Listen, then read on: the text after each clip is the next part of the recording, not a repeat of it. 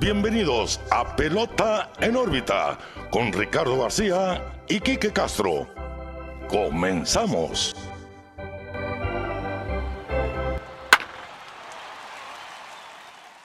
Hola, ¿qué tal amigos? Bienvenidos a un nuevo episodio, el número 70 de Pelota en órbita. Los saluda como siempre Ricardo García y también como cada lunes estoy muy bien acompañado de mi amigo y su amigo Quique Castro. Quique, ¿qué onda? ¿Cómo estás? Muy, muy, pero muy feliz Ricardo. Pelota en órbita número 70. Nuestro programa ya escucha los Bee Gees. Sí, ya. Ya anda en la disco. Época disco. Eh, muy feliz, muy feliz la verdad de, de que hemos llegado a otra a otra marquita, a otra marquita en este programa. Y también feliz pues por toda la gente que nos ha seguido desde el principio y todos los que se, nos han unido durante 70 episodios. Vamos por otros 70 y más. Em, pero pues muy feliz, la verdad. Tenemos mucho de qué hablar esta semana. Antes que nada, como todas las semanas les vuelvo a insistir, que nos sigan en nuestras redes sociales, Pelota en órbita, Facebook, Twitter, Instagram y YouTube, donde se encuentra contenido semanal de lo que hablamos en el programa, lo que va sucediendo en grandes ligas. En YouTube puedes encontrar el video del programa completo. Hoy toco gorra de Kurs, de Kursfield, de, Colorado, obviamente por las festividades del All-Star Game que vamos a ver esta semana. Y pues nada, síganos en nuestras redes sociales, suscríbanse por favor, nos apoyan mucho con su suscripción en YouTube. Ahí está entonces, pelota en órbita en todos lados. No duden en buscarnos, suscribirse y, más importante que todo, interactuar con nosotros que nos hacen muy felices de la vida cada vez que lo hacen.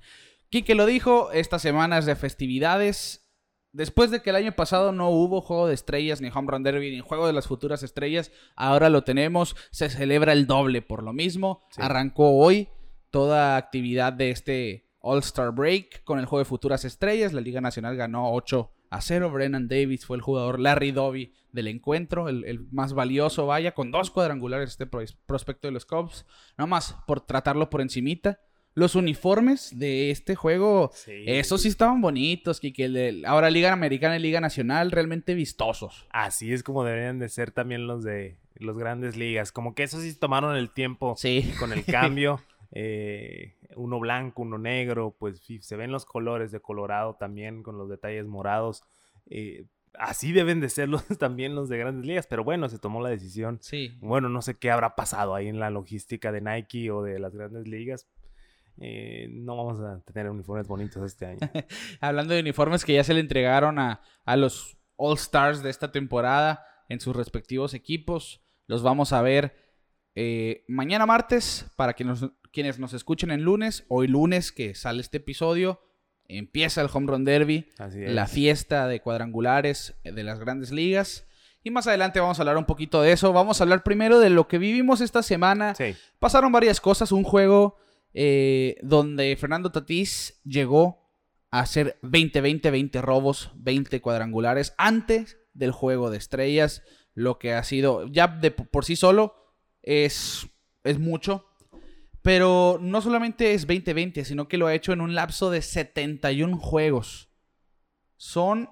Esto es la mayor cantidad en la historia de grandes ligas. De hecho, empató con Christian Jelic, quien lo hizo en 2019. En un lapso de 71 juegos, 20 home runs, más 20 robos de base. 71 juegos para hacerlo. Para muchos jugadores, esto son números de toda una temporada. Sí. Y ahí es una temporada decente. Un jugador 2020 es un jugador que te va a jugar todos los días, contribuye. Bueno, Fernando Tatís, ahora consolidando esa, ese favoritismo al jugador más valioso por la Liga Nacional. Claro.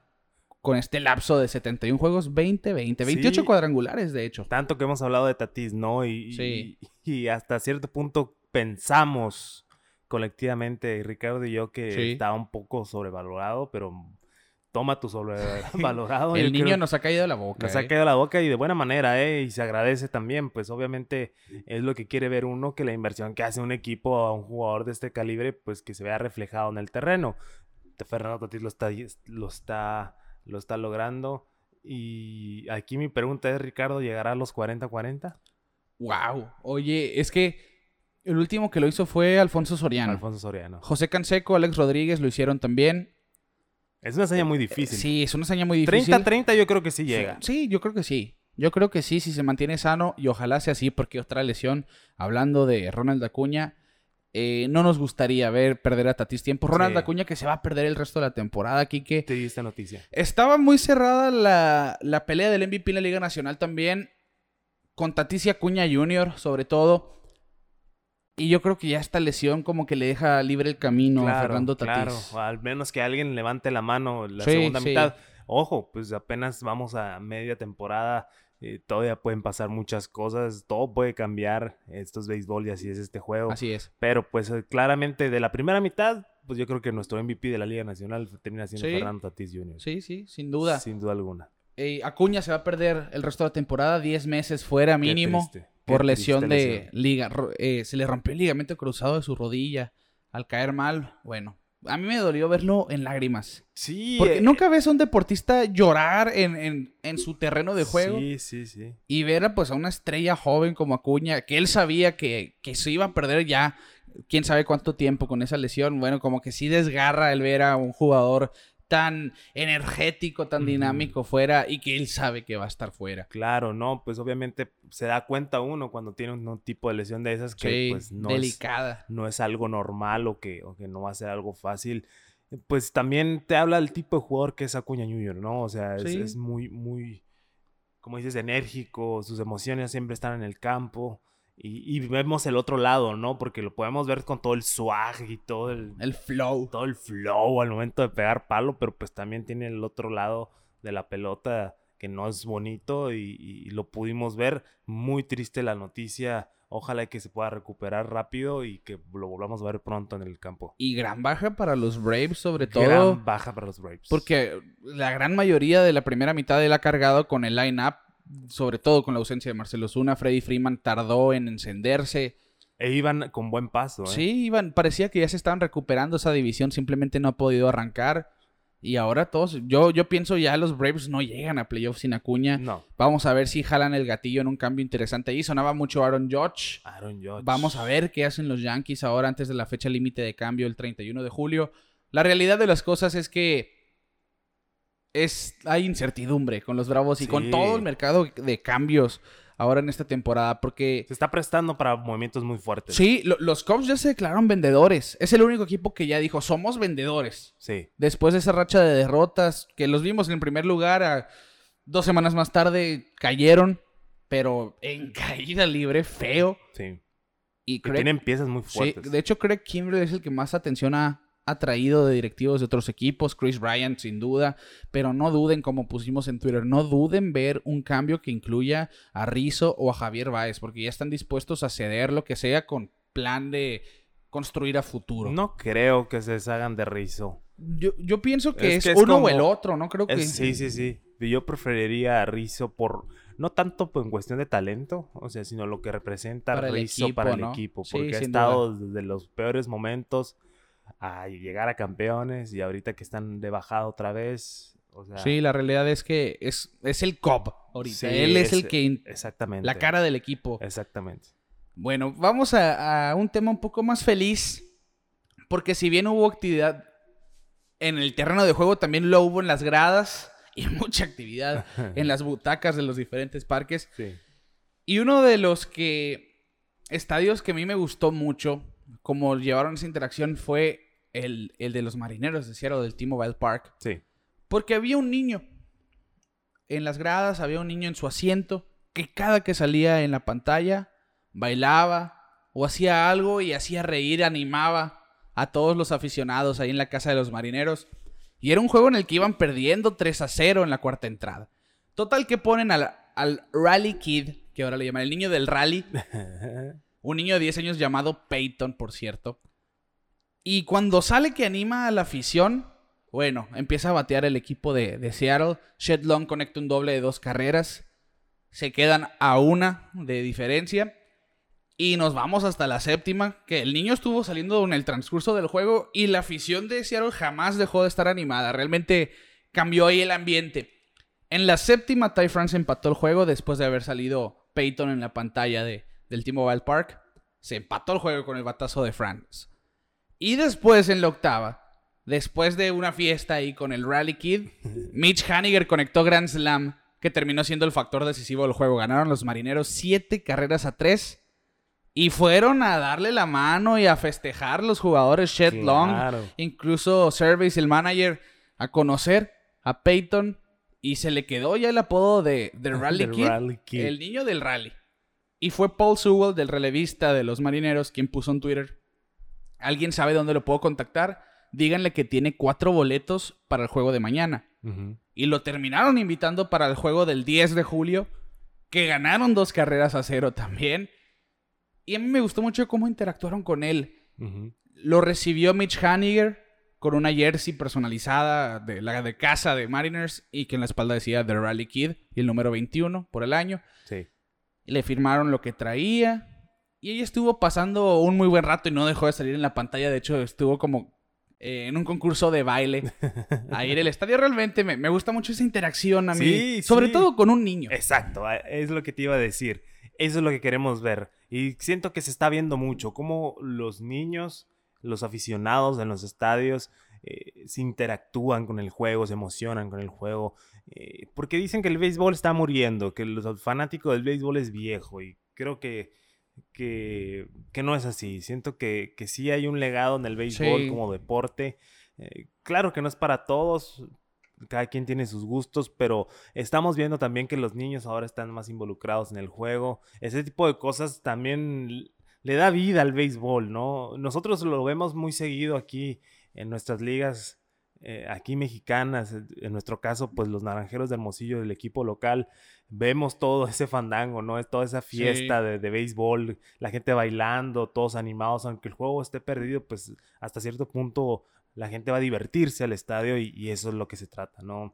El béisbol es para unir, el béisbol es para divertirse y, y cosas como el Rally Kid, pues imagínate, ya, ya es un fanático de por vida de los Sí, de Seattle. Y, y ya lo vamos a ver. De hecho, yo me metí a Twitter, simplemente busqué Rally Kid y ya veías a los fanáticos tomándole fotos y tomándose fotos con él. Sí. Se volvió una celebridad Una en Seattle. celebridad. Y acuérdate de mí que si los Mariners llegan a jugar a las profundidades de esta temporada, porque todavía no se descartan, va a ser un, un emblema Es de, el de amuleto este equipo. de sí, este va a ser su talismán, así. Sí, sí, sí. Bueno, vamos a ver qué tan lejos los llega a llevar el Rally Kid eh, en, en Seattle, pero sin duda una de esas historias que son bonitas, ¿no? O sea, de- Sí, fuera del sí. terreno de juego, influyó también de cierta manera, así que doblemente válido.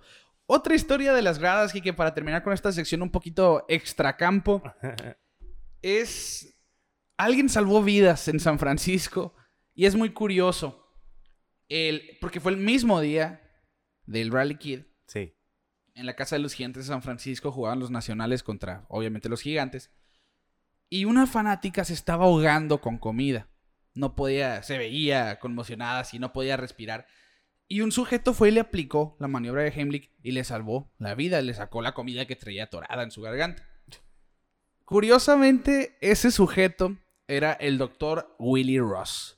¿Quién es? Bueno, el papá de los veteranos Joe Ross, pitcher de los Nacionales de Washington, y Tyson Ross, pitcher de los Rangers de Texas. Willie Ross iba a ver a su hijo lanzar Sí. y terminó salvándole la vida, vida. a una muchacha que, que dice Willie Ross tenía como tres pedazos de hot dog atorados en la garganta. pues qué tanta hambre traería, sí, ¿no? sí. Pero mira que, que, qué pendiente estuvo que se dio cuenta Claro. de que no estaba bien esta muchacha y va y le hace la maniobra de Heimlich.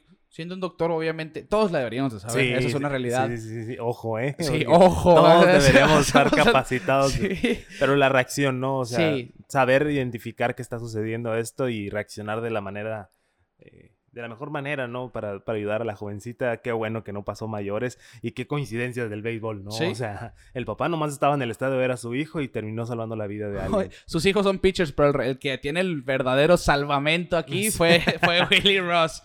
Barras. Así es. Bueno, Barras, barras. vamos con el tema del All-Star Break ahora sí, Kike. El Home Run Derby ya quedó armado. Así es. Tenemos a los ocho bateadores que van a participar este lunes. Shohei Otani es para mí mi favorito, para ti también. Va a ir contra Juan Soto. Así que vamos a arrancar con el pie derecho este derby. Después Joey Galo va contra Trevor Story. Ahí me voy por Story. Simplemente por La casa. La casa. Ok. Matt Olson contra Trey Mancini. Para mí Manci- Mancini es el caballo negro, ¿eh? ¿Tú crees? Cuidado, sí. Eh, tiene varios cuadrangulares de 450 pies o más esta temporada. No es el típico bateador que los pega por montones, pero de que tiene poder lo tiene. sí, sí, Cuidado.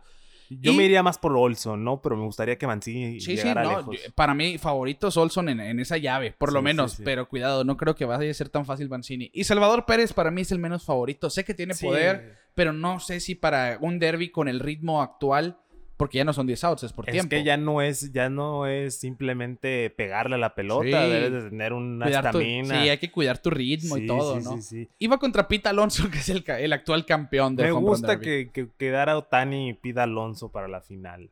No sé, no sé si se pueda, No, sí se puede. pero... O no sé, bueno, creo no me acuerdo. Pero Sí, es que no tengo la figura del bracket en la cara, en la está- cabeza. no, no van a poder. Porque Van están, en- están del lado izquierdo, así Ah, mentalmente, Otani y Soto, Pérez Alonso. y Alonso, y del otro lado Galo. Story, Olson, Mancini. Ah, ok, ok, ok. Para mí, la final va a ser Otani y Galo.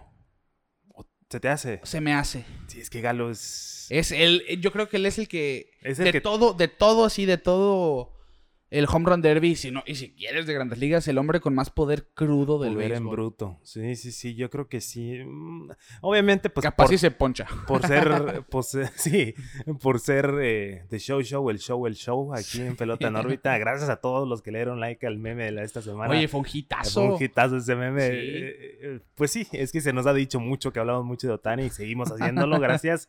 Eh, me gustaría que, que o ganara o, Otani o Trey Mancini. ¿Cómo, cómo Por- ves tú tu final? Uf. Quedamos que era Otani. Ajá, Otani, Otani Soto, Pérez, Alonso. Pérez Alonso. De ese lado, ¿quién? Ah, Yo voy Otani. Sí, yo voy Otani, Otani Galo. Yo creo que Otani Sí, Galo. yo sí la tengo. Otani Galo. A Me gustaría Otani. que ganara también Pita Alonso, porque que repita. que repita, por repetir. Pero yo creo que pues, den show al final, ¿no? Que den show. Sí, Porque claro, El home run derby pasado ha sido de los mejores, sí, sí, sí. pero de la historia. yo creo que, que, que uno de los grandes aciertos de grandes ligas es, es el nuevo formato. Y todos lo dudamos. Sí, Yo me acuerdo sí, cuando salió, qué estupidez, no me gusta. Sí, sí, sí, sí. El primer home run derby fue suficiente para decir, ok, es más show. Es más show, es, más- es competencia, ya no nomás son personas bateando, o sea, en verdad se Sí, siente el, sí. el- el flow de la competencia. Y, y han conectado más home runs. Sí, Vladimir Guerrero Jr. perdió y batió más que nadie, conectó 91 en ese derby. yo creo que es por la presión, ¿no? O Puede ser. Les entrará el- la competencia a ellos como jugadores. Bueno, no sé, no sé qué factores jueguen ahí, pero al final de cuentas eh, va a ser un gran show, show el show. Yo, yo quisiera que, que Otani, Otani eh, llegara a la final y ganara o Trey Mancini por, por el regreso, historia, la historia, el encabezado, ¿no? el encabezado, para que se enoje nuestro amigo Rafa. Eh, estaría bien, pero bueno, eh, está muy bueno el roster. Me hubiese gustado que fuera parejo Liga Nacional, Liga Americana. Sí, ahora no, no, no se dio. Yo creo Como que, que- mucha sí. gente ha rechazado las Sí, invitaciones. es lo que ¿eh? te iba a decir, como que no veo muchos ánimos de, de participar. Ve, están viendo por su salud unos, el miedo de no cambiar tu swing, que es parte de lo que Vladimir Guerrero se prefirió enfocar en la segunda mitad. Algo pudo haber visto de- de- de- del, del, del año pasado, del Sí. del pasado. Sí, qui- quizá, no sé. De hecho, hay, hay gente que dice Juan Soto arrancó mal. También porque ha estado lastimado, hay que Sí, decirlo. sí, sí. Y ponen, quizá el home run derby le arregle el swing a De Juan hecho, Soto de para la hecho, segunda puede mitad. ser que le ayude a foguearse, Sí, no sé. quién sabe, algo ahí. Ah, Siempre se dice, ¿no? Que hay un efecto negativo o positivo. Y hay, y hay estadísticas, ¿no? Que como en colectivo los bateadores que batearon el derby bajaron como 20 milésimas en su promedio Sí, y sí, en su sí. OPS y tal. Pero la realidad es que es una temporada muy larga y no se puede decir que con un home run derby vas a echar a la basura todos los días de práctica de bateo. Claro, o Eh, sea, esa, es mi, esa es mi percepción de las es cosas. una preparación diaria, no nomás es de un solo día. Que, que hablando, para mí Otani va a ganar el derby contra Joey Galo ¿Ok? y en colectivo, en todo el derby va a conectar arriba de 70 home runs Otani. ¿Tú crees? Sí, yo ¿Cuántos creo que sí. pegó Vladimir? 91. 91. Sí, ese sí. Es que sí. Sí. Pida Alonso se lo robó, pero. Es que. Llegó él llegó fresco. Llegó fresco, sí. Es que.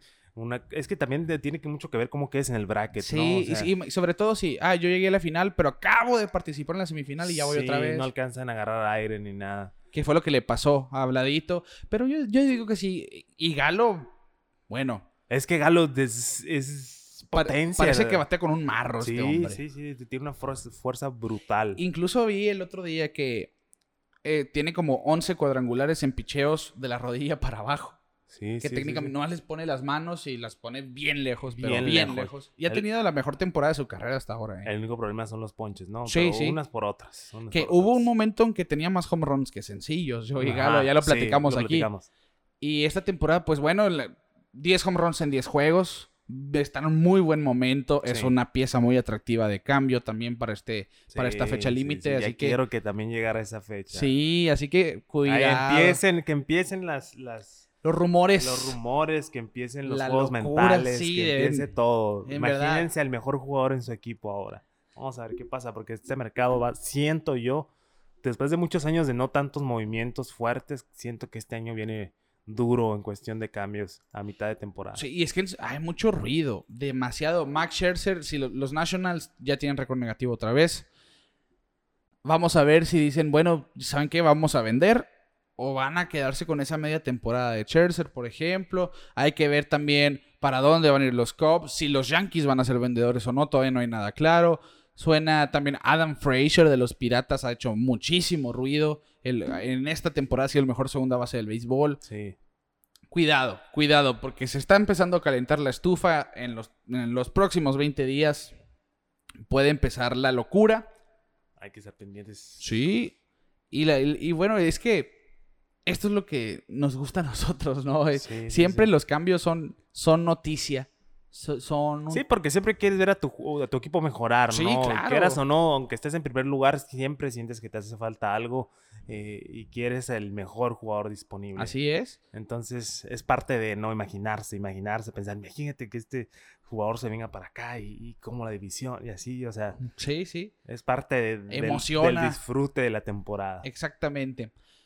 Pues ahí queda el tema del Home Run Derby. Una fiesta en Colorado. Pónganlo ustedes a imaginación solamente. Vamos a ver bateadores con mucho poder, con pelotas especiales que no van a pasar por humidificadores jugando en Cruz Field. Así que vamos a ver muchos batazos de 500 Muchos pies. batazos en órbita. Así es, muchas pelotas en órbita. Total que va a ser una fiesta. El roster completo ya lo habíamos platicado por encima la semana pasada. Dimos algunas inconformidades, por ejemplo, la ausencia de Chris Bassett y Max Scherzer, una de ellas. Sí. Van al juego de estrellas como reemplazos.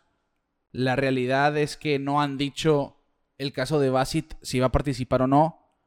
Se, se dijo ayer, por, ayer sábado por la noche que va como reemplazo y abrió el domingo y tiró siete entradas. Así que lo más probable es que no participe en el juego de estrellas, pero de momento que estamos grabando esto no se ha comentado el reemplazo de Chris Bassett. Capaz y sí va.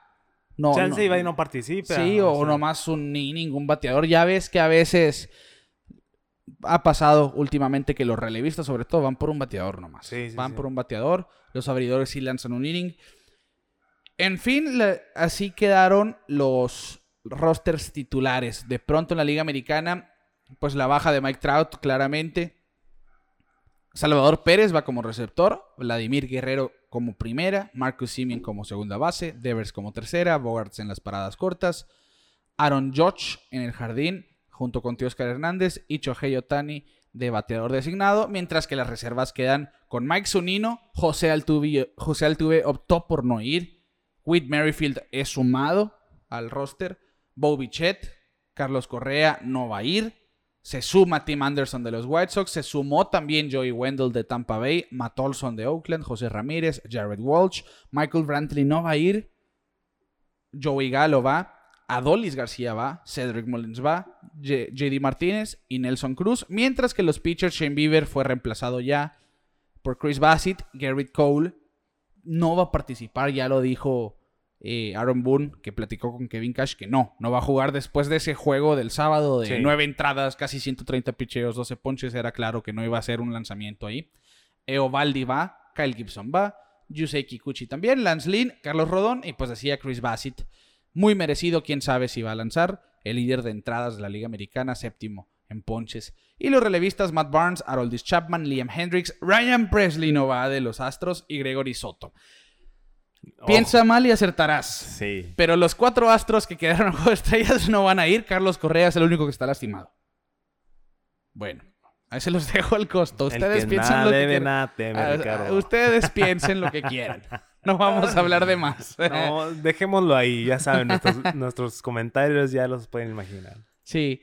Y la Liga Nacional, Buster Posey no va, se lastima la mano con un lanzamiento que pues le, le, le machucó los dedos técnicamente, muy común en receptores. Iba a ir Javier Molina en su lugar y dijo, ¿saben qué? No voy a ir, prefiero descansar mi pie. JT Realmuto va a ser el catcher titular por la Liga Nacional. Y. Omar Narváez, que ha tenido un temporadón por, por Milwaukee, va como reserva de receptor. Freddie Freeman, Adam Frazier, Nolan Arenado, Fernando Tatis Jr., Acuña claramente no va por su lesión, Manny Machado toma su lugar, Nick Castellanos va y Jesse Winker van. Así que las reservas, decía, pues Remuto ahora ya pasa de reserva a titular. Ozzy Ellis va, Chris Bryant va, su última vez como Cobb muy probablemente. Probablemente. Brandon Crawford, Jake Cronenworth, Eduardo Escobar, va Justin Turner de reemplazo, va Manny Machado como decía de reemplazo, va Max Muncy, Trey Turner, Mookie Betts no va a ir al juego de estrellas, Brian Reynolds sí va, Kyle Schwarber no va a ir por lesión, Juan Soto y Chris Taylor. ¿Por qué Mookie no va a ir? Por prefiere cuidar su físico. Se habló, no, no tiene una lesión como tal, pero tiene molestias, optó por ello. Vamos a ver. Por eso va Justin Turner también, que Sí. también se, se hizo mucho ruido de que cómo no quedó Justin Turner y quedó arenado por encima de, de Bryant y de Turner, que sí ha tenido muy buen año. Justin Turner Sí, sí, sí. empezó, empezó un poco tarde por lesión, pero ahí está. Ahí está Justin Turner. Ya un poquito más de Dodgers, ¿no? Sí, ahora vamos a pues va Turner, va Chris Taylor también de reserva. Eh, ¿Quién más? Y después es que no tienen starters, pero tienen a Walker Buehler se sumó, Sí, sí, sí. se sumó Walker Buehler, ya son tres Dodgers los que van al juego de estrellas. Y como abridores, pues Corbin Burns, que ha estado sensacional. Yu Darvish no está disponible. Jacob DeGrom no está disponible. Bueno, que también dijo, él se prefiere cuidarse, ha batallado con lesiones, a pesar de estar excelente, ha jugado lesionado. Kevin Gossman no está disponible, abrió hoy, domingo. Germán Márquez va, Trevor Rogers va, Zach Wheeler va, Brandon Woodruff no va a ir. Walker Buehler, como decía, Max Scherzer se suman. Y Freddy Peralta, que como hemos hablado tanto de, de Burns y de Woodruff, Queda... pasa desapercibido, sí, sí, pero sí. ha sido Freddy Ponches, Freddy Peralta realmente ha estado muy, pero muy bien y merecidísimo eh, su aparición en el Juego de Estrellas, igual que Taiwan Walker, que Sí. Jacob DeGrom lo dijo, bueno, yo no voy, me gustaría que fuera Tai, Y fue. y va Taiwan Walker. Sí, la verdad, excelente, ¿no? Porque también ya lo hemos mencionado que ha ido de menos a más de una manera impresionante. Ajá. Walker y, y muy buena elección, la verdad, muy Sí, buena sí. elección para el juego. Y por último van los relevistas Josh Hader, Craig Kimbrell, Mark Melanson y Alex Reyes. Muy bien. Así quedan los rosters del Juego de Estrellas.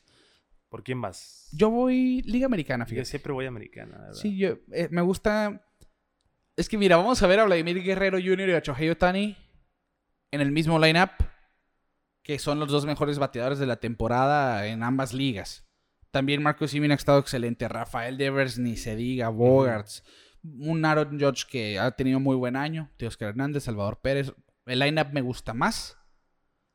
Pero el picheo sí me gusta más, el de la Liga Nacional. Es Te que soy sí, sincero. Es que sí es. La Liga Americana es más ofensiva. La Liga Sí, Americana es sido. más poder, más. Y la Liga Nacional es más picheo. Sí. Por algo sí está designado nomás en la americana. Sí, que al final del día ponen en, en la Liga Nacional también bateador designado, lo escoge el manager de la banca de las reservas, pero no, obviamente pues no hay designado en la Liga Nacional como vas a votar por uno, ¿no? Pues sí. Pero no se puede descartar el lineup de la Liga Nacional. No, no, no, no, son los All-Stars, son los Son- son- mejores. sí, son estrellas, Sí, son, sí, sí, es lo mejor de cada posición al final del día. sí, sí, sí. Y, y sí, no van a tener a Ronald Acuña. ¿Cómo me hubiera gustado ver a Tatis y Acuña en un mismo lineup? Sí, Vamos. lástima, tanto que lo hemos hablado y, y com- y comparado, ¿no? Y, y- y lo hemos hablado también cuando el futuro es hoy. Tatis, Acuña, Soto. Lo Ahora incluye en esa lista pues a Vladimir Guerrero Jr., Otani y Devers del otro lado de la liga.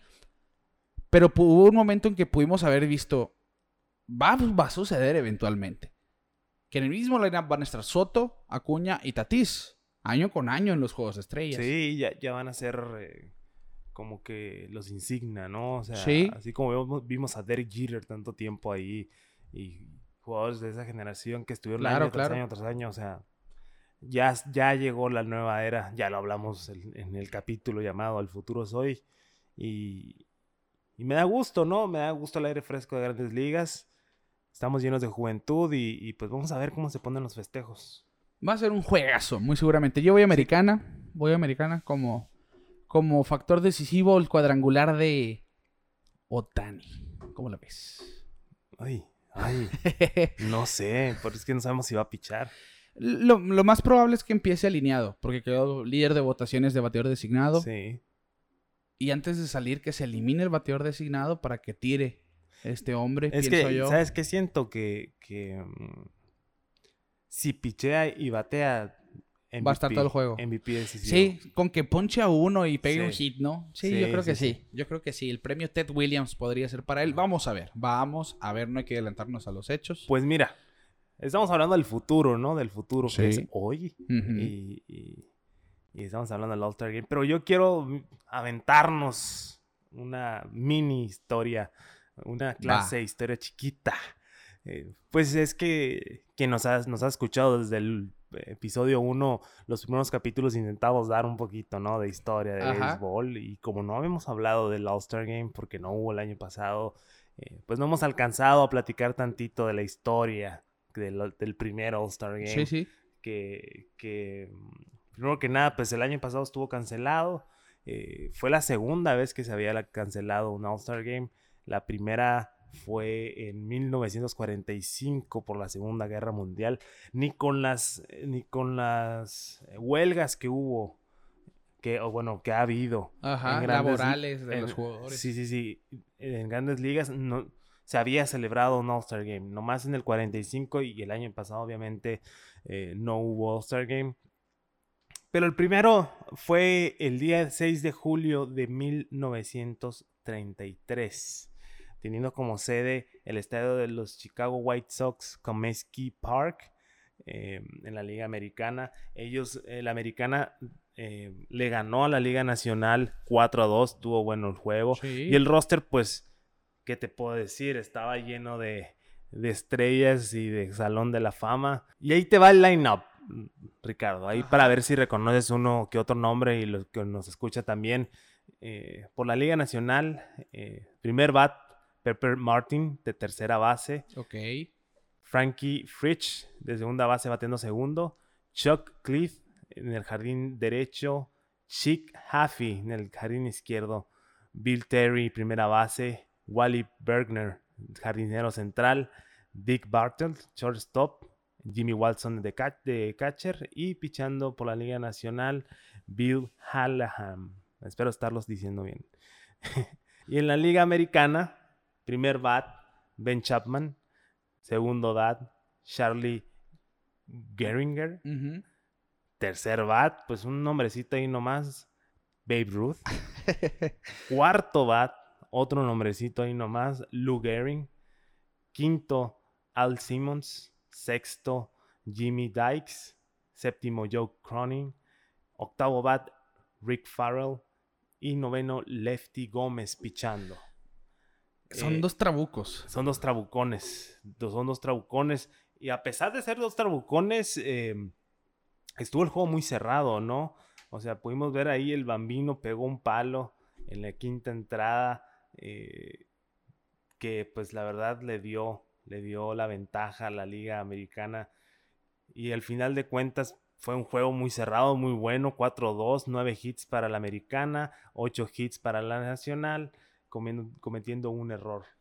Un Y, error. y te lo digo que la Liga Americana, a mi gusto, está más cargada en ese entonces. Sí, sí, sí. Porque simplemente Babe Ruth y Lou Gehrig espalda con espalda en el line-up, las leyendas de los Yankees. Joe Cronin, uno de los mejores shortstops de la historia. Lefty Gómez, uno de los mejores lanzadores también. Jimmy Fox era banca. Por favor, Jimmy, Fox, es uno de los mejores bateadores históricamente y era banca de la Liga Americana. También Bill Dickey, el histórico receptor. Lefty Grove de, re- de reserva. Lefty O'Dol por la Liga Nacional. Carl Es, es un, es un All-Star Game del Salón de la Fama. Sí, que de hecho, eh, ahí te va para complementar esto que dices. Este roster tuvo 25 miembros futuros al Salón de la Fama, entre jugadores y coaches y managers. Así es. Más que cualquier All-Star Game de la historia. Así, dato para pantalla del suegro, para que vean que el, El primero tuvo más miembros primero. al Salón de la Fama que nadie más. el primero, pues por algo, por algo se creó, ¿no? Eh, Sí. Por algo se creó el, el All-Star Game. Otro datito, o bueno, varios, para pantallar el suegro. El único, bueno, la única ciudad en no hostear o en no ser Sede. de un Anfitrión. anfitrión de un juego de estrellas. Y quién sabe por qué, todos sabemos por qué. San Petersburg, eh, donde Tampa juega Bay. Tampa Bay Rays. La verdad, muy, muy criticado ese estadio por su ubicación, por cómo está. Por la facilidad en sí. Mucha- el- muchos factores, ¿no? Que, Eh, que- Para mí, entre el de Oakland y ese, está el más feo del MLB. No sé si sea. Yo, es más, yo creo que el de Tampa Bay es el más feo del MLB.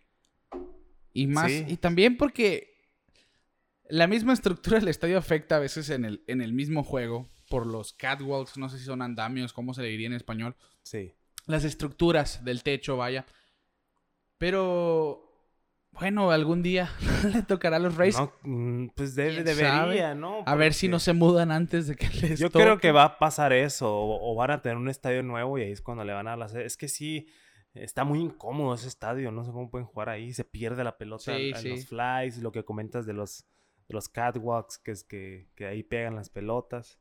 Pero bueno, aparte del Tropicana Field, ahí en San Petersburg, el Citizen Ballpark de Filadelfia, el Truist Park de Atlanta, el Yankee Stadium nuevo de los Yankees de Nueva York y el Globe Field, el Globe Life Field, perdón, de Texas. La los- nueva casa, ¿no? La nueva caja, obviamente, pues por ser los más nuevos, son los únicos que no han ajusteado Que, que el del- juego de estrellas. que el de los Phillies ya quedó como sede Sí, para el futuro. que- 2026. O- ok. Sí, sabía que era distante porque sé que los Phillies van como en el 2026 y todavía quedan pendientes los del 2023, por decir algo, Sí, sí, sí, sí. 2024. Pero los Phillies van a tener su juego de estrellas. Vamos a ver qué tal. Me gusta, es de los estadios más bonitos a mi gusto también ese de Filadelfia. Pero Y- bueno, los Reyes se quedaron sin, sin juego de estrellas por lo pronto. Y el último datito de mi parte, pues eh, ya vámonos más a las estadísticas. Ha estado muy parejo el, el All-Star Game por la americana y la nacional.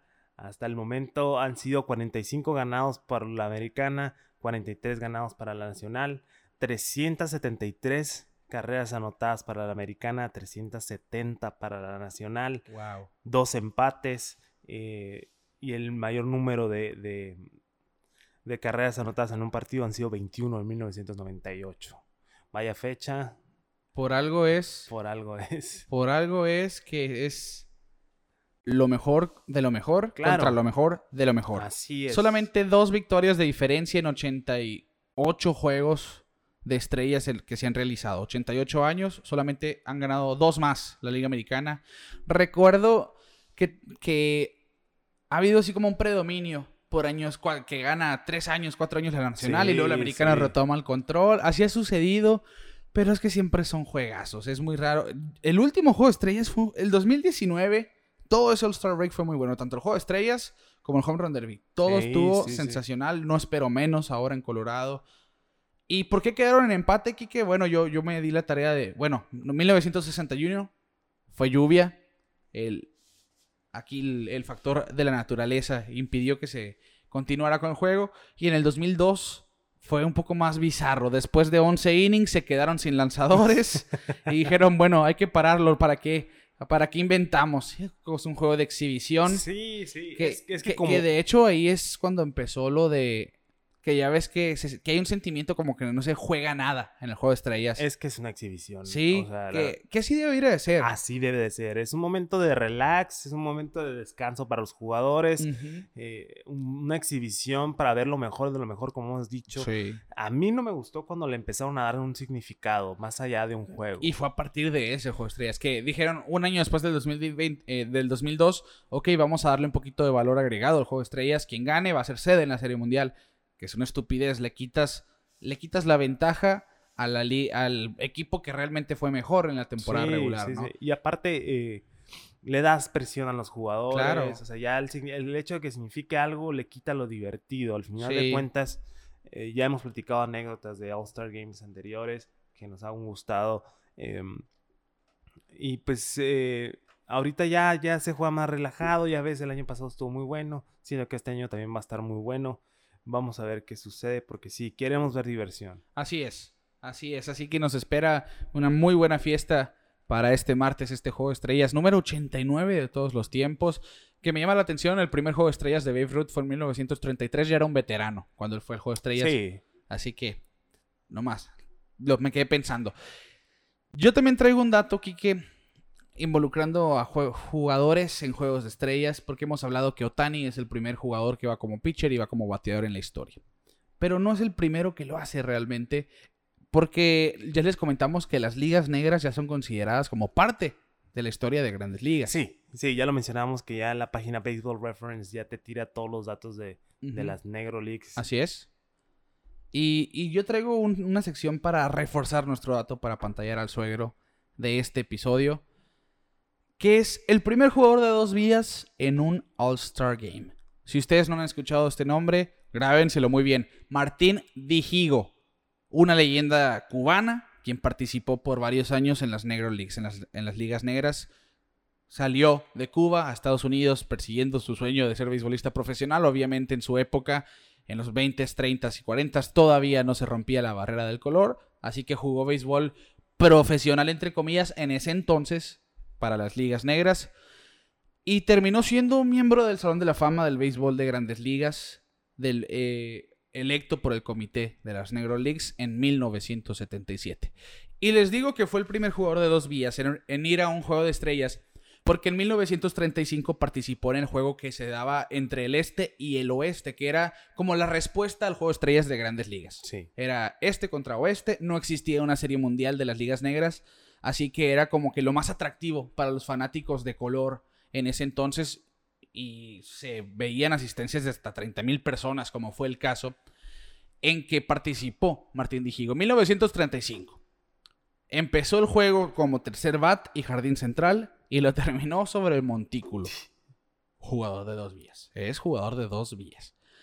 La primera entrada, él venía a batear, tercero en la alineación, ya tenía dos hombres en base y conectó imparable al jardín central, produciendo una. Fue su labor más exitosa del juego. Después se envasó por error y anotó en la quinta entrada. Y fue como contribuyó, dejó el juego 4-1 en ese momento. Pero les empataron. Se terminaron yendo extra innings, anotaron cuatro carreras en la parte alta de la onceava, pero Luis Tiant, señor, el papá del Tiante, que participaba en las ligas negras, permitió cuatro carreras y les volvieron a empatar el juego y le mandan llamar desde el jardín central a Martín Dijigo hacia la loma. Martín Dijigo, que ya llevaba todo el juego, llevaba 11 innings en el jardín central, en un juego de estrellas, es algo que ya no se va a ver, que esto es todo un juego, ¿no? Difícil. De hecho, ya se había estrellado contra la barda tratando de hacer una atrapada. Y va a la loma, se sube después de el desastre que le dejó Luis Tiant, papá. Y no fue la labor más exitosa de todos los tiempos. Un jugador de dos vías, pero que en este juego de estrellas no tuvo tanto éxito. Sí, cumplió con el bat. Pero cuando viene a la loma, le da una base por bola al primer bateador que se le envasa. Después llega un toque de sacrificio y consiguió el segundo out con un ponche. Pero viene a batear una leyenda, pero leyenda, leyenda del béisbol de las ligas negras. Josh Gibson, el hombre que se dice que rompió la barrera de los 800 cuadrangulares que conectó más que Babe Ruth en ese entonces, pues ya sabrán la magnitud de este hombre. Le dan la base intencional, obviamente, con dos outs, para enfrentar a Mull Suttles. Este hombre terminó pegando cuadrangular de tres carreras para dejar el terreno a Martín Dijigo. No es el mejor de los desenlaces. No, pero, hoy, jugador de dos vías. Sucedió y se le debe considerar como el primero, ¿no? Ahora que que Grandes Ligas está reconociendo a las Negro Leagues como parte de, una liga mayor. Obviamente, pues en la actualidad ver a Otani, pues estamos hablando de que, que esto fue hace cuántos años, Ricardo? 1935. 1935, o sea, no nos tocó verlo ni a Son 86 años. Difícilmente a alguno de nuestros parientes le tocó verlo, ¿No? más siendo una, las Negro Leagues, pues eh, no tan publicitadas, hay muchos factores, pues. Sí, así es. Entonces, eh, es bueno saber que un latino fue el primero.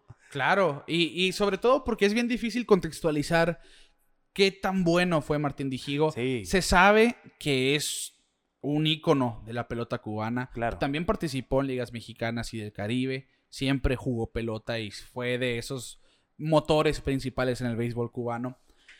Y jugó béisbol profesional en Estados Unidos, lo queramos o no.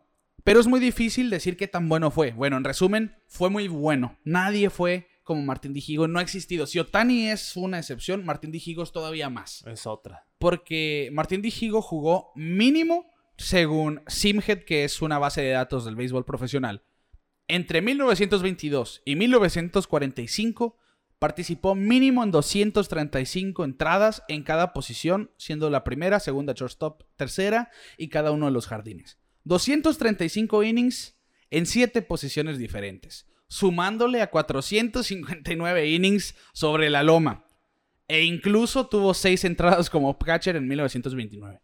Él puede decir que jugó todo. El super, super utility. Así es, el super, super utility. Martín Dijigo. Así que ahí Pues está. mira, no seré tu suegro, pero me dejaste apantallado con esta historia. No sabía la historia de Martín Dijigo. Y, y, y es bueno, es bueno ir aprendiendo cada día Claro, más. así es. Con eso vamos a terminar la sección del All-Star Break, Home Run Derby, Juego de Estrellas, los rosters, un poquito de historia tanto del juego de estrellas en general como este personaje que rompió el molde para muchos. Muy seguramente vamos a ver más jugadores de dos vías en el futuro. Sí. Mm, Quién sabe si tan buenos como lo está haciendo Tani, pero de que va a ser algo más común, lo va a ser. Y para cerrar, Kike, vamos con un rondín final de los standings. ¿Qué te parece? Para... Excelente. La primera mitad ya terminó. Hay muchas sorpresas, obviamente encabezado por los Giants y los Medias Rojas de la Liga Americana. Así Nadie es. se esperaba ver los líderes. De hecho, ya los proyectan como los campeones de la división al final de la temporada. Por mí, yo creo que los Red Sox sí. Los Giants no la tienen tan fácil con los Dodgers encendidos y los padres todavía peleando. Pero vamos con, el, con la recapitulación divisional. A este momento los Red Sox tienen un juego y medio de ventaja sobre los Tampa Bay Rays que tuvieron excelente semana, llegaron a ganar 6 en fila, 6 y 4 en sus últimos 10. Toronto no tuvo la mejor semana, los Yankees se han mantenido igual, 8 juegos tanto Toronto como Nueva York del primer lugar. Por eso me llama la atención que van a hacer los Yankees, van a vender o no. Es que ya ocho juegos, ocho juegos en una división como la del este ya se me hace mucho. Sí, está, es, Es- ya marca. Ya marca bastante. Ocho juegos sí es- está muy marcado. Igual Toronto, ocho juegos. Bueno, Pero ve la diferencia, ¿eh? Los Yankees y los Blue Jays están a 8 juegos, siendo empatados en tercer lugar, ¿no? Los White Sox tienen ventaja de 8 juegos al segundo lugar en la, li- en la división central. Todavía más contundente. Y tienen un juego de Sí. diferencia que los Red Sox 54 y 35. El récord han ganado 5 en fila. Cleveland ha jugado, pues eh, ganó sus últimos 3, pero los últimos 10, 3 y 7. Sin Shane Bieber han batallado un poco más. un, un fuerte diferencial de menos 16. Sí. Del otro lado, los White Sox, un diferencial de más 117 carreras. O sea, Y si diferenciales hablamos, los Astros de Houston, más 136. Todo le ha salido bien a Houston. De hecho, con ese diferencial les proyectan 58 victorias y 33 derrotas. para que no nos entienda, porque puede ser que no, no sepan de qué hablamos cuando decimos del diferencial, Ajá. eh, es el como Las la carreras permitidas. car- de carreras permitidas contra las carreras eh, anotadas. Así ¿no? es, en contra. Por ejemplo, eh, si estás en menos 16, pues es que te, te anotan 16 carreras más de las que anotas tú. Así es. Por eso es, es una estadística que nos gusta ver, nos gusta estar checando siempre cuando vemos los standings, porque refleja mucho cómo está jugando un, un equipo. Exactamente. Al final de cuentas, por ejemplo, lo- Miami está a nueve juegos en la división del este de la nacional. Ya me brinqué otra cosa, pero bueno, es nomás para explicar un Sí, sí. poquito. Es la división que seguía de todas formas. Eh, entonces, ellos tienen más 17 en su diferencial de carreras. y van en último Y lugar. van en último lugar. Eso, Eso te, significa eso que, te dice que pierden juegos 1 a 0, por sí, ejemplo. o sea, que su picheo es bueno, bueno, que su ofensiva es buena y su picheo se ha mantenido ahí estable. Así lo podemos Sí, interpretar, ¿no? eh, eh, que es lo que se presta. Miami tiene excelente picheo. Lo que no han hecho bien es batear, por ejemplo. Sí, sí, que de hecho hablando de Pablo López, hoy ponchó los primeros nueve bateadores que enfrentó, eso es un récord Un del béisbol de grandes ligas. Nueve ponches en fila jamás, nadie lo había hecho para empezar el juego, porque recordamos, Aaron Nola envasó a dos, ponchó a 10 en fila empatando la racha de, de Tom Seaver, que ponchó los últimos 10 Sí. de aquel juego de 19 ponches. Los Mets se mantienen en primer lugar, Quique, en el este de la Liga Nacional. Yo creo que ya son los favoritos. Los Phillies apenas juegan de 500. Atlanta están a un juego por debajo de 500. Los Nationals que habían jugado excelente y se pusieron dos juegos por encima de 500. 2 y Afec- 8. Afectó la ausencia de Schwarber. Sí, yo creo que sí. La verdad, sí. se 2 y notó. 8 en los últimos 10. John Lester le ha ido muy mal. Muy mal. Ya se le ve en los años la realidad de las cosas. Tristemente. Eh, Corbin tampoco ha estado bien. La ausencia de Strasburg. Scherzer ha sido ese jugador que ha cargado con la rotación, a decir verdad. Bueno, las lesiones a Washington siempre le han golpeado, pero muy duro. Milwaukee sigue duro en el primer lugar. Llegaron a tener 8 juegos de ventaja, ahora son solamente 4 por encima de Cincinnati, que han jugado muy bien en sus últimos 10 juegos. Sí. Tienen un excelente lineup. Luis Castillo ha agarrado un segundo aire esta temporada, se ha visto mejor. El relevo. Amir Garrett, que había estado espantoso, lo ha hecho mejor últimamente. Esa división simplemente es muy atractiva. Los Cardenales ahí van poco a poquito. Ocho juegos estando en cuarto lugar, pero como dijimos ya en episodios pasados, esa división se va a definir los últimos 10 días de la temporada. Lo que me sorprende es que Chicago ya se esté ¿Ya se rindió? declarando como vendedor. Sí. Estando ocho juegos, San Luis también está ocho juegos. No se me hace. ah, ah, Quizá por la situación contractual de sus jugadores. es lo que ser. pienso yo. Bueno, ya van a ser agentes libres y me estoy debatiendo el si no es claro el que vayan a llegar a playoff. sí, no está seguro. Y la realidad es que los, los comodines están en el oeste en este momento. Sí, ahorita checamos los comodines si quieres. Claro. Si nos vamos al oeste, pues San Diego que ha caído, la verdad, mm, pues seis juegos en el oeste en este momento no es mucho, pero, pero San Francisco se ha mantenido. Es neta, la verdad me tiene muy sorprendido cómo San Francisco se ha mantenido en primer lugar teniendo a los Dodgers que se están encendiendo, ¿eh? Vimos la paliza que sí, le sí. pegaron anoche eh, a los Diamondbacks anotándole 22 carreras con dos Grand Slams, Pujols con dos, Dos de la palos. máquina. O Cuidado. sea, tuvieron una de esas noches que te dan el power, sí, ¿no? sí, sí. Un golpe anímico. Lástima que pues eh, Arizona no es el mejor equipo ahorita, entonces Claro. también te hace dudar un poquito, pero bueno, se, se da el mérito a los Dodgers.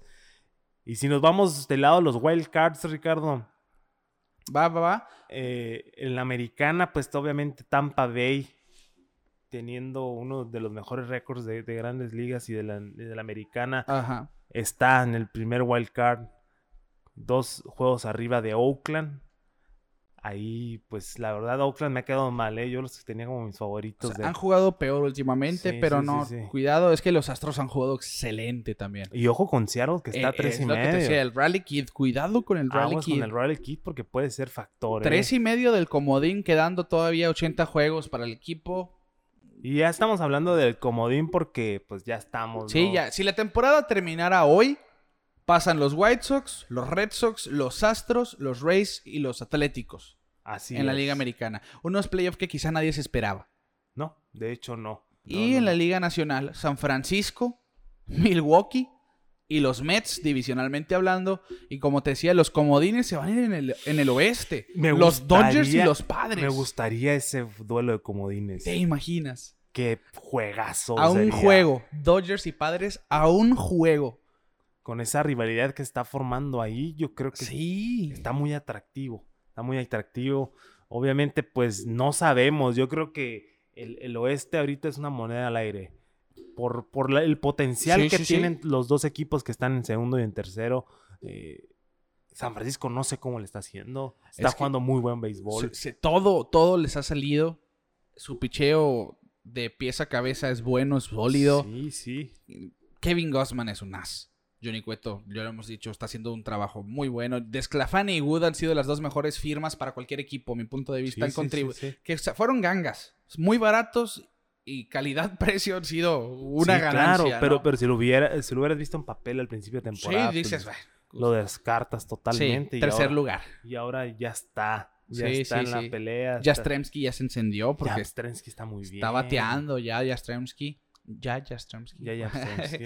En fin, mira, yo creo que gane quien gane esa división, los otros dos comodines se quedan en el oeste. Yo creo que el oeste va a ser, va a ser el pesado este, este año en, en- en cuestión de posiciones. Y de hecho, Kike, si los Mets jugaran en la Liga Americana, no entran a playoff. Son los con- contrastes del béisbol, Sí, ¿no? Eh, pues- Incluso Seattle, que es el tercero al comodín, tiene mejor récord que los Mets. Ay, es que, pues es que ya hablamos, ¿no? Del, e- del este, del, de la nacional, esa Sí. división extraña, ¿no? Decep- a, a mí me emocionaba mucho al principio del año esa división porque eran Es la que cuatro se veía equipos más muy cargados. Sí, y, y todos han jugado mal. Los Mets han jugado muy bien. Ya sé, ya McNeil ya ha sido decisivo. Alonso se encendió. Lindor está empezando a batear. Que de hecho conectó un Grand Slam y les dijo, ¿por qué no escuché abucheos ahora, no? Sí, pero o sea, eh, pero tienen el récord de Y 47. las jerseys negras, ¿dónde están? Oye, sí es cierto. estoy- Y las más, jerseys negras, ¿dónde están? le voy a, es más, Un este a Stephen le voy a Cohen, por mandar favor. un tweet a Stephen Cohen. Sí, por favor. Lo voy a hacer mientras grabamos. Comenta otra cosa, Ricardo. Sí, sí. Mira, es que nosotros se los dijimos antes de la temporada que Steven Cohen prometió que íbamos a ver las jerseys negras de los Mets. Sin ser fanático de los Mets, somos fanáticos de esa jersey. Como coleccionistas sabes que es una de las jerseys más vistosas, más atractivas y también emblemáticas de cualquier equipo. Sin duda es como que una promesa que no se ha cumplido y que esperamos, nosotros dos por lo menos, de... Y ya también nos han hecho el comentario, no me, no me acuerdo si fue Alberto Gutiérrez quien nos comentó, eh, ¿qué, qué ha pasado con las jerseys negras? No se han visto. Sí, no se han visto. Pero eh, se han esperado, que eso, eso es claro. Se han esperado las jerseys negras y el día que las veamos vamos a creer en los Mets como realmente un equipo contendiente. Sin jerseys negras no hay playoff. Cuidado, cuidado, ya lo dije. Listo, ya mandé mi tweet a Stephen Cohen. Eh, síganme, síganos, eh, Pelota en órbita en, Twitter. y sí, como te digo, es decepcionante el este. Milwaukee, la verdad, me gusta, me gusta cómo se está jugando ahí. Hay buena química en ese equipo. Espero y le, y le, le dé para el playoff y que den buen, buen, buena pelea en playoff. Se quedó corto, ¿no? Hace unos años.